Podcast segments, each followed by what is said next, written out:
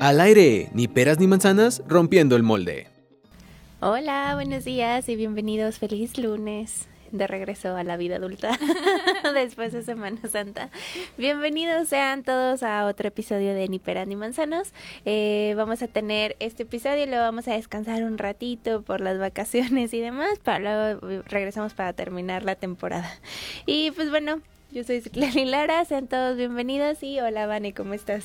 Hola, muy bien, ya descansaditos de este puente. Pues más o menos, yo vengo más cansada.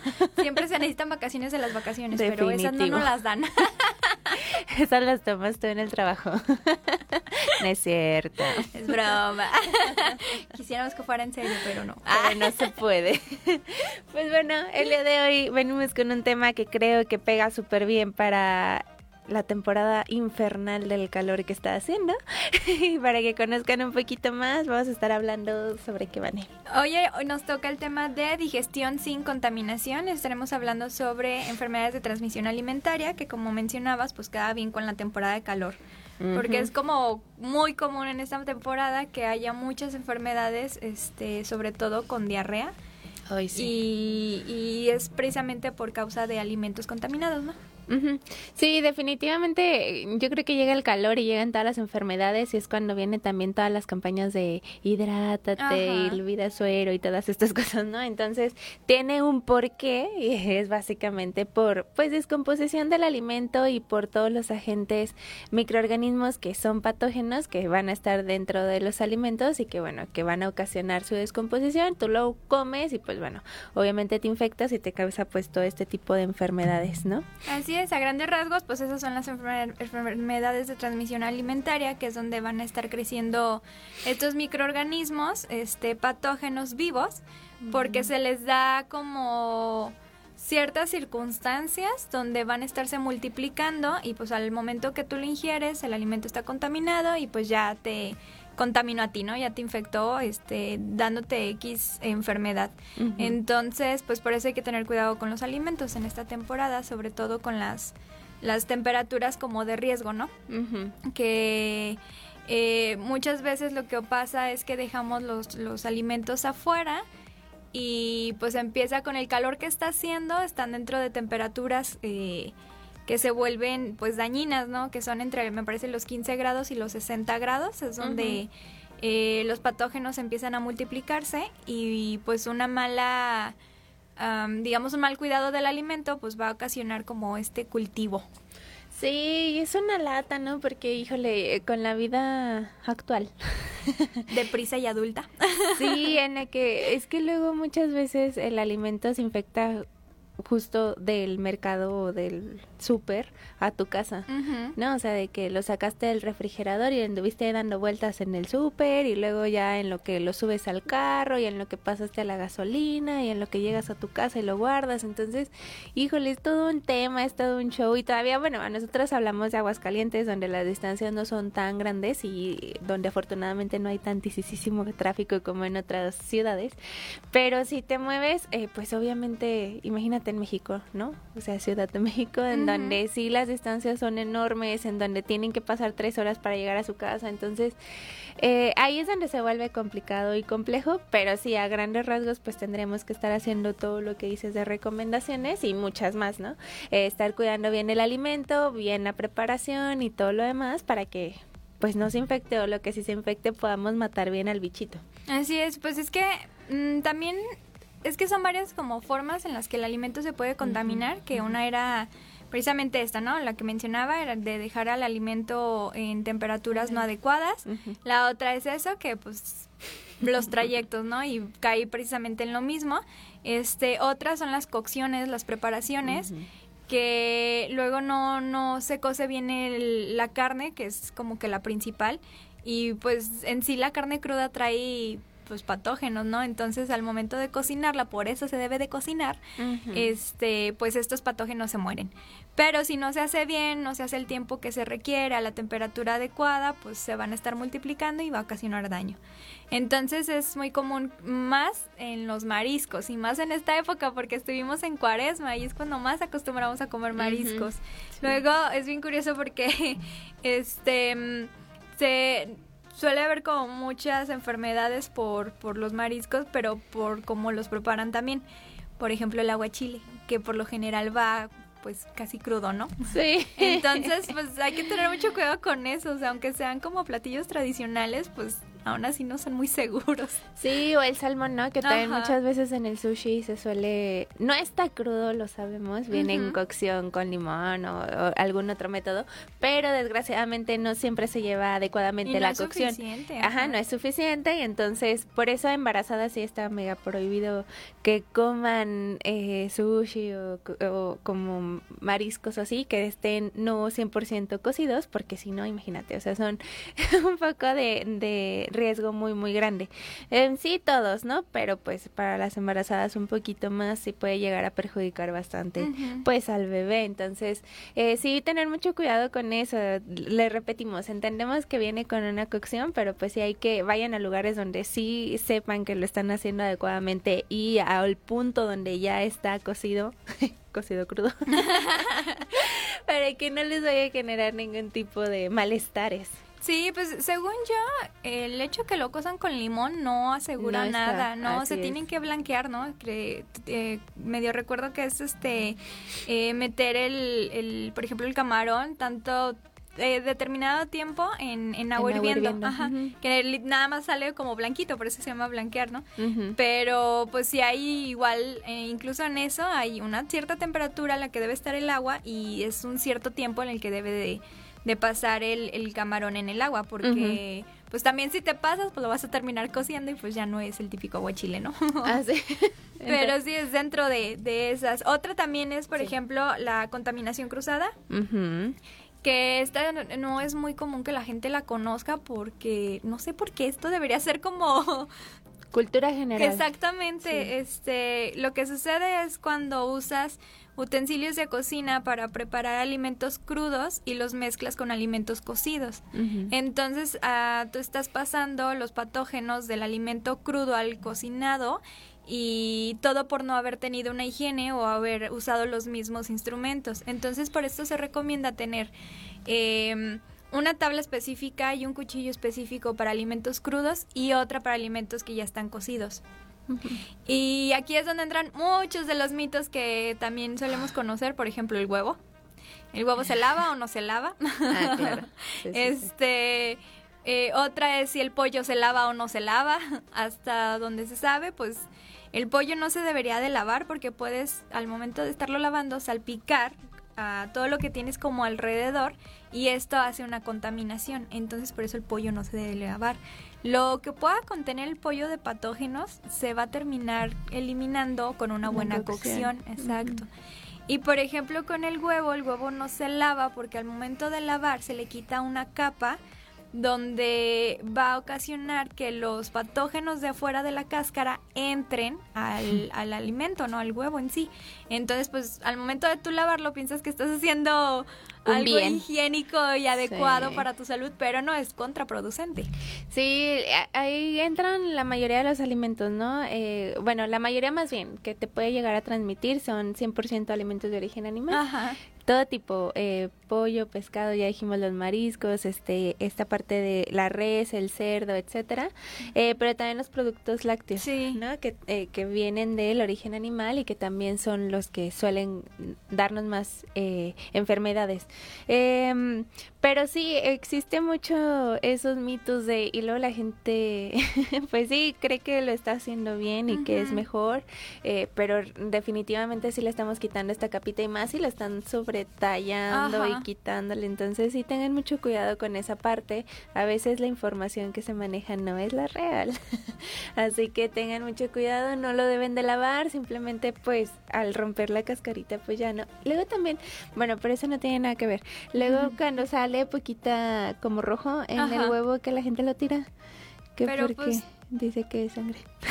No, pero según yo, pues es, o sea, es parte del huevo. Es que también depende de qué cantidad, ¿no? Porque puede ser un coagulito del, no sé, del embrincito.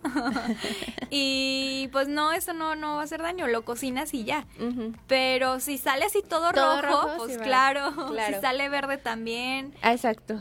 Entonces sí tengan también mucho cuidado con, con esa parte, porque sí mucha gente lo desperdicia todo cuando viene solamente una manchita de, de la sangre de rojo y ahí pues no habría ningún problema. Pero como dices, obviamente si está todo rojo, pues claro que no se lo van a comer, qué asco, ¿no? aparte, no, aparte huele. Aparte huele ya mal y podrido y demás, ¿no? Pero bueno, entonces eh, sí, son las que más nos van a, estar transmitiendo enfermedades. Ahí también, mm, digo, de las más comunes que nos pueden estar transmitiendo, yo creo que la más común, sobre todo en esta temporada, es la salmonela, eh, que va a estar muy ligada también al pollo, pero ahorita que Cofepris sacó lo del huevito Kinder, ¿viste? Ah, sí. Ay, no, qué loco, eso estuvo súper intenso, que vienen infectados con salmonela y probablemente esto venga pues del lácteo, ¿no? Con lo que lo preparan, entonces también ahí tengan cuidado, o sea, ya no, nada más es la carne, o sea, ya llegó a los productos eh, para niños, ¿no? Bueno, para la gente en general.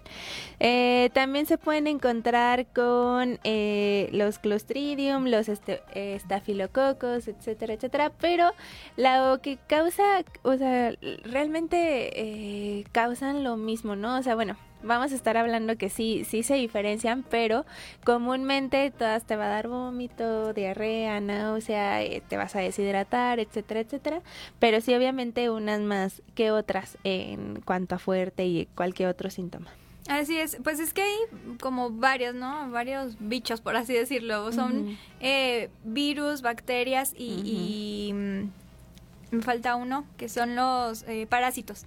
Este, entonces dependiendo también como que del alimento es donde proliferan más algunos. Por ejemplo, mencionabas lo de la salmonela, que es más en aves de corral. Este eh, también hay otra que es por contaminación del agua, pero por heces, ¿no?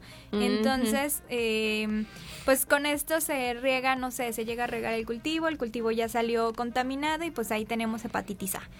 Este, por eso la importancia de lavar bien las frutas y verduras antes de consumirlas y no solo eso, o sea, tus manos, ¿no? Todo, ¿no? todo tenerlo bien higiénico porque pues incluso tú mismo lo puedes traer, pero solo lávate y ya. No sé si has visto últimamente salió un comercial sobre un niño que se está lavando las manos y que pregunta que para ti qué significa eso y que para él significa vida porque la, las enfermedades, bueno, esta mala higiene es la segunda causa de muerte en niños. Entonces se me hizo súper interesante ese comercial porque sí es cierto, o sea, nada más por lavarte las manos ya estás evitando un, una gran enfermedad, ¿no? Y más porque es, son más de 250 las enfermedades por transmisión alimentaria y pues como mencionaba, la mayoría por bacterias, virus y, estos este, parásitos, ¿no? Entonces, dependiendo como del alimento, es donde vamos a encontrar algunos. Por ejemplo, mencionabas los lácteos, está la listeria, que da... Ah, ay, ¿cómo se llama esta enfermedad? ¿Listeriosis? no, no, no recuerdo, creo que sí. Entonces está más presente en lácteos, pero también está en, en carnes y en pescado. Este, también encontramos el botulismo, que es por la por el Clostridium botuli, botulismo. este, y ese está en el suelo también, entonces también puede afectar a cultivos o, pues, a tu higiene, ¿no? Entonces, pues sí hay un montón como de patógenos que, que Ah, nos ocasionan este riesgo de, de, enfermedades de transmisión alimentaria, pero pues hay que tener buena higiene y, y pues dentro de ello unas recomendaciones que bueno, adelantito les platicaremos. Sí, definitivamente, eh, obviamente no, bueno, es de las enfermedades que más les va a pegar a los niños, bien como decías, es la segunda causa de muerte en, en nuestro país, entonces sí tengan mucho cuidado con eso porque obviamente mm, se liga con lo que hablábamos en el episodio pasado, ¿no? O sea, los niños no tienen todavía bien toda esta parte de su eh, microbiota intestinal bien desarrollada, exactamente, y toda la parte del sistema inmunológico que obviamente no les va a ayudar. Si les llega una salmonela, pues los va a atacar hasta llevarlos pues a la muerte, ¿no? Entonces entonces sí tengan muchísimo cuidado, sobre todo con niños pues de dos años en adelante, que son los que ya empiezan a, a consumir este alimentos más sólidos y sobre todo con las prácticas que les enseñen, porque yo he conocido a muchas mamás que les dan carne cruda a los niños. Dios mío. Ajá, porque obviamente el niño pues la prueba, él no tiene tan desarrolladas sus papilas y pues se lo come, ¿no? Sin ningún problema, pero sí, sí tengan muchísimo cuidado porque ahí es donde está la mayor parte de las enfermedades de transmisión de los alimentos. Entonces, y pues todas las prácticas de higiene, ¿no? Que al final del día yo creo que ya todos lo tenemos súper tatuado en la mente ahora con el Pero pues COVID. luego no bueno, no lo sí. hacemos. Sí, ahorita con COVID sí se ha visto como esa, esa mejoría, ¿no? Pero Sí, que de deja hecho, que pase y a ver si lo siguen haciendo. De hecho, platicaba con un médico que decía, bueno, que dice que cuando fue la influenza, que también nos hicieron todo este bombardeo de la higiene y todo. Y gel para todo. Ajá, bajó muchísimo eh, en esta temporada la vacunación y las enfermedades digestivas y todo, porque pues toda la gente hacía bien sus prácticas, ¿no? Y ahorita está pasando lo mismo, o sea, casi no hay enfermedades transmitidas por alimentos, eh, no hay muchas diarreas, no hay nada, porque pues la gente está haciendo las prácticas, ¿no? Digo, te digo, yo creo que ya lo tenemos hasta Sí. el tope, pero aún así tienes toda la razón, esperemos que no pase el tiempo y, y se deje de hacer, porque al final del día ya debe de formar parte de ti, o sea, no es como que, ay, me dijeron por un año y listo, pues no, o sea, ya, ya es para siempre, lávense bien sus manitas, porque luego también no sabemos ni cómo hacer el lavado correcto, aún así, a pesar de toda la información que se daba, yo veo a la gente que me dice, ya, y es como, por favor, tállate las manitas y lávatelas bien, ¿no? Yo a mí me sorprendió mucho porque, o sea, ves a los adultos y sí, ¿no? Así rapidísimo. Ajá. Y el otro día, este, creo que iba saliendo del cine fui al baño. Y veo al niño acá lavándose su torso y luego por arriba y luego sus uñitas y yo, ¡oh, Ah. ¡qué bonito niño! Él sí aprendió algo en esta pandemia. Claro. es que si se les queda y quedas o no Sí. en la escuela si se los piden, pues ya ellos lo hacen de en la vida, ¿no? Pero no sé por qué el adulto no. no es como Yo creo que- que somos muy prácticos. Muy prácticos malamente. Sí, pero aún así no, o sea, pues no te cuesta nada lavarte Claro. bien y listo, pero ¿Los 15 segundos o cuántos eran? 20. ya ves. y yo Vanessa 20. Bueno, la, ca- la canción de Selena era. Ajá, es verdad. Bueno, todo eso también sirve mucho justamente el saludo con el puñito y no con no con el cachetito ni con ni con la mano. Eh, esta parte de evitar frotarnos los ojos también puede ayudar mucho y el estornudo de etiqueta, entre otras cosas, ¿no? O sea, bueno, estoy hablando solamente de, de higiene en general, eh, sin hablar ni, ni incorporar nada de, de la higiene hacia los alimentos, pues, sino ya más higiene personal. Sí. ¿Sabes qué también otro? ¿Qué? Y me, me recuerda mucho Monse que no lo menciona con sus clases de cocina, el teléfono. Ay, sí. o sea, el teléfono es de lo más contaminado que tenemos porque lo llevamos para todos lados, lo toca Sí. todo mundo, lo tocas Sí. tú, Todo el te lo llevas al baño. Sí. Entonces todavía ponerte a cocinar con el teléfono ahí al lado, pues sí implica un gran, gran riesgo para la salud. Entonces Sí. mejor, si van a comer, no estén tocando su teléfono, si van a preparar alimentos, no toquen su teléfono, lávense bien las manos y ya después lo agarran. Incluso también, aunque va- se va a escuchar como... Pero esta parte de no cocinar con pulseras, Ajá. este, incluso de poder agarrarte el cabello, eh, este, que sí, que sí es súper esencial para que no se vaya a caer un cabellito por ahí o cosas por el- o incluso las pestañas, ¿no? O sea, no cocinar con las pestañas porque hace calor, se te puede caer y tú no sabes o lo que sea, ¿no? Entonces, sí hay muchas prácticas que a lo mejor sí, te digo, nos pueden tachar como hay que exagerados, pero, Pero, es real. es real, o sea, tal cual, sí, eh, tanto el celular como nuestras uñas, yo creo que son lo más sucio que tenemos, por eso sí es importante que se tallen así. Manitas. ¿Ya vieron? Así ya vieron en Facebook. Este, para que se les quite ahí también todo, ¿no? O sea, todo lo que traen, sobre todo si traen las uñas mega hiper largas. Sí, además tener en cuenta que, o sea, una enfermedad de transmisión alimentaria no solo te va a dar diarrea unos días y ya. No, no, no. Puede deshidratarte este, si no es atendida de manera oportuna, porque a veces ni se toman nada, nada más esperan a que el cuerpo lo elimine y pues sí. sí. o sea, sí puede llegar a pasar, el cuerpo propio lo puede eliminar. Pero también depende del patógeno, porque no solo nos va a dar eso, o sea, ahí eh, algunos que dan insuficiencia renal, insuficiencia hepática, trastornos cerebrales, neurológicos, artritis reactiva, también cáncer y pues ya hasta la muerte, ¿no? Entonces por eso es muy importante atenderla, o sea, sabes que algo no está bien. Lo primero que se siente son los retortijones, son malestar estomacal, también hay cólicos este, abdominales, hay quienes les dan náuseas y vómito, la diarrea es como el más, este... más básico, ¿no? Ajá, como que el que más te llega y la fiebre pues por la infección este y la deshidratación, ¿no? Entonces también saber cómo atenderlo, porque si hay deshidratación, ¿qué es lo primero que hacen? Pues toman estas bebidas energéticas deportivas que traen azúcar y empeora la diarrea. Entonces, este, pues mejor vayan con el médico, acudan con un médico. Y también nosotros podemos apoyar en esta parte porque si hay estos síntomas, este, pues les podemos dar recomendaciones de qué consumir, ¿no? O sea, si hay diarrea, hay una dieta que se llama dieta astringente para eh, minorizar estos síntomas.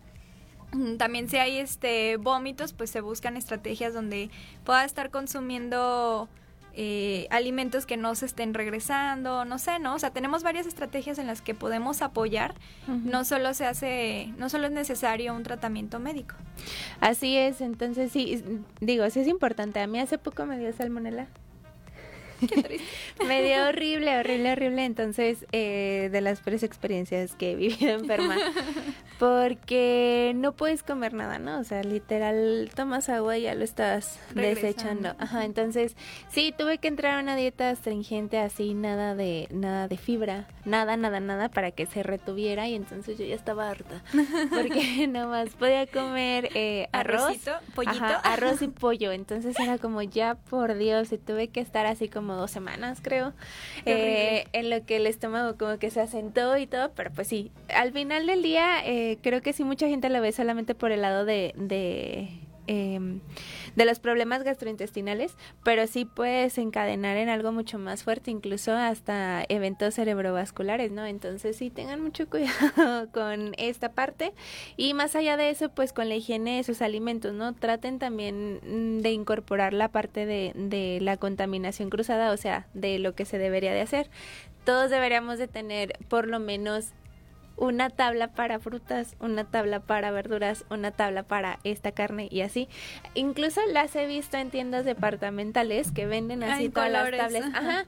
Esas son las que deberíamos de tener, que no sean tablas eh, pues tampoco se recomienda que sean de madera o así, sí, sobre todo si solo tienes una, porque se les va quedando la rajadita, ¿no? Ajá, y aunque tú lo laves súper No le va a entrar, el, el estropajo no le va a llegar a esa ranura. Es correcto, entonces sí, eso y los cuchillos, ¿no? O sea, pues sería como lo más importante.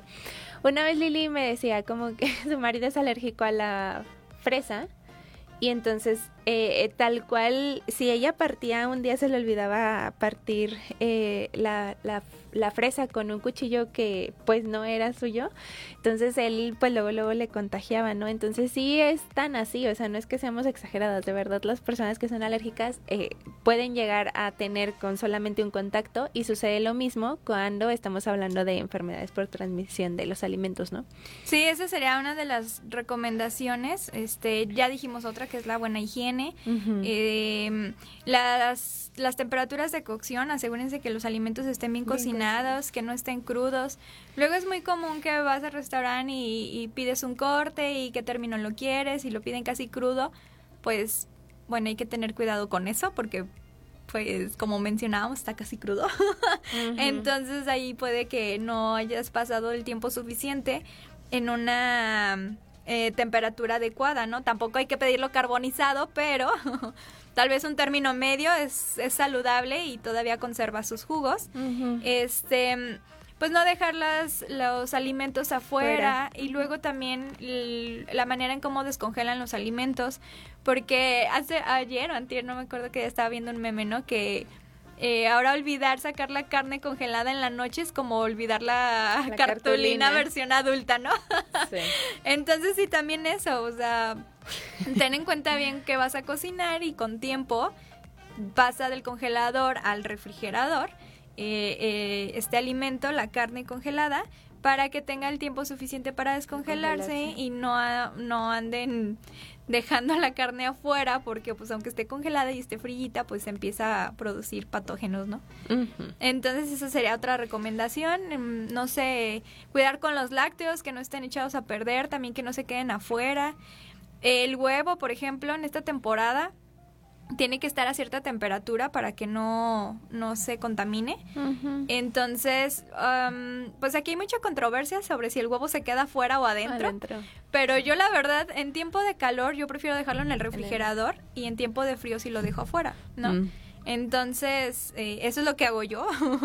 claro. Pero se puede quedar adentro del refri sin problema, nada más sí cuidar mucho no que no esté afuera en temperaturas muy muy altas porque sí ahí sí puede ser muy peligroso sí pues eh, tal vez a lo mejor agregaría eh, que estén cocinando y lavando bien sus sí ay, sus carnes, su frutas, su todo, eh, pero utilizando también agua potable, ¿no? O sea, porque luego se utilizan agua de otros lugares que no deberían, este, y ahí también puede haber una contaminación, ¿no? Entonces, eh, utilizar siempre el agua potable y el lavado adecuado tanto de frutas, de verduras y, y de alimentos de origen animal cuando se pueda y cuando se deba, sino con solamente la cocción todo esto se puede y también evitar caer en, en la histeria, ¿no? En la que todos caímos ahora con el COVID, que llegábamos a lavar hiper bien todos los alimentos.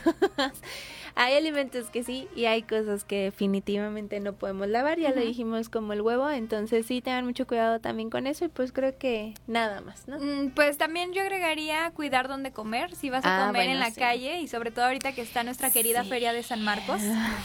Con los, los hot dogs de no sé por cuánto. Ay, sí, de 3 por, 15. Ah, Ay, no. no. es cierto.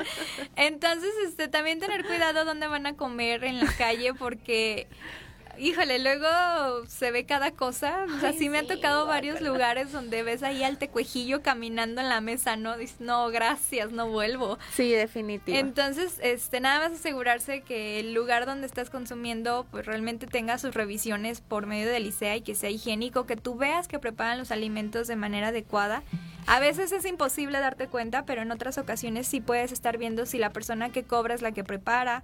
Porque pues acuérdense que el billete, bueno, los billetes, el dinero también está contaminado. Ajá. Y pues nada, creo que sería todo. Cuidarse. Cuidarse muy bien, porque en serio es muy común y muy peligroso en esta temporada de calor. Y es muy rápido, o sea, te lo comes y ya a la hora ya estás ahí en el baño, entonces, con todos los problemas. Entonces sí, pues sí, tienes mucha razón, fijarse mucho en dónde van a comer, sobre todo en la calle. Sí, en la feria. Ajá, y sobre todo ahorita que hace muchísimo calor, o sea, yo también me ha tocado ver a mucha gente que ni se lava las manos ni nada y, así está preparando los alimentos, ¿no? Entonces, ay, sí, pues, a lo mejor nosotros que ya conocemos un poquito más el tema, que sabemos lo que puede pasar si eres más quisquillosa, ¿no? Pero de verdad eso salva vidas. Sí, es que sí, hay mucha gente que le van a decir como, ay, es que en ese lugar está más sabroso. O es que la mugrecita es como, no, por Dios, o sea, te la vas a comer, va a vivir dentro de ti, o sea. O sea, ¿quién sabe qué andaba haciendo el señor antes? Sí, Así que mucho cuidado. Así es. bueno, bueno, pues creo que con esto cerramos. Eh, de todos modos, también ustedes platíquenos qué tal les ha ido con las enfermedades de transmisión por los alimentos que han hecho, qué prácticas ustedes realizan. Y la duda que nosotros teníamos antes de salir ah, al aire era si el COVID era considerado una ETA, que sería la abreviación para enfermedad de transmisión de los alimentos, pero la OMS nos dijo que no. Sí. Nosotros le creíamos porque, pues bueno, ¿no? Se supone que nace por la ingestión de, de un murciélago. Y pues bueno, ahí empezó toda esta parte del COVID, ¿no? Pero eh, no, no es cierto porque... No aplica porque no se multiplica en los alimentos. o sea, por ejemplo, los, los patógenos que están en el alimento en ciertas circunstancias se van a estar multiplicando. Pero el COVID no. El COVID no, no va a ser una multiplicación solo por estar en el alimento. Necesita alguien para vivir, ¿verdad? Ok, entonces de todos modos, ustedes también platíquenos qué sienten ahora con el COVID. si se pudo haber evitado no comiendo el murcielaguito y demás. y pues bueno, nos vemos en dos semanas, me parece, que ya va a ser cuando regresemos de vacaciones. Ustedes también que descansen un poquito, nosotros aquí estaremos trabajando. Pero bueno, nos veremos con cuál tema, Vané. Nos toca mucha máquina, poca vida. Les estaremos hablando sobre los alimentos ultraprocesados. Ay, perfecto, perfecto. Que va de la, de cierta manera va de la mano. Sí, ahí vamos continuando. Por si también quieren o tienen alguna duda, ya saben, escríbanos por nuestro Instagram, que estamos como arroba rompiendo el punto mold. Y sigan también a Cuau Radio, que ellos son los que nos están diciendo cuándo suben los episodios, cuándo sale la versión. Eh, bueno, estamos en, en, versión en vivo en Facebook, eh, pero cuándo sale la versión de Spotify. De Spotify el favor de, de podcast y demás. Entonces, eh, síganos y ahí cualquier duda estamos al pendiente. Muchas gracias, Vane. Ah, gracias a ti. Nos vemos en dos semanas. Buen día y felices vacaciones. Cuau Radio. Desde Universidad Cuauhtémoc Campus Aguascalientes, para todo el mundo. Somos Cuau Radio. Pensando como tú.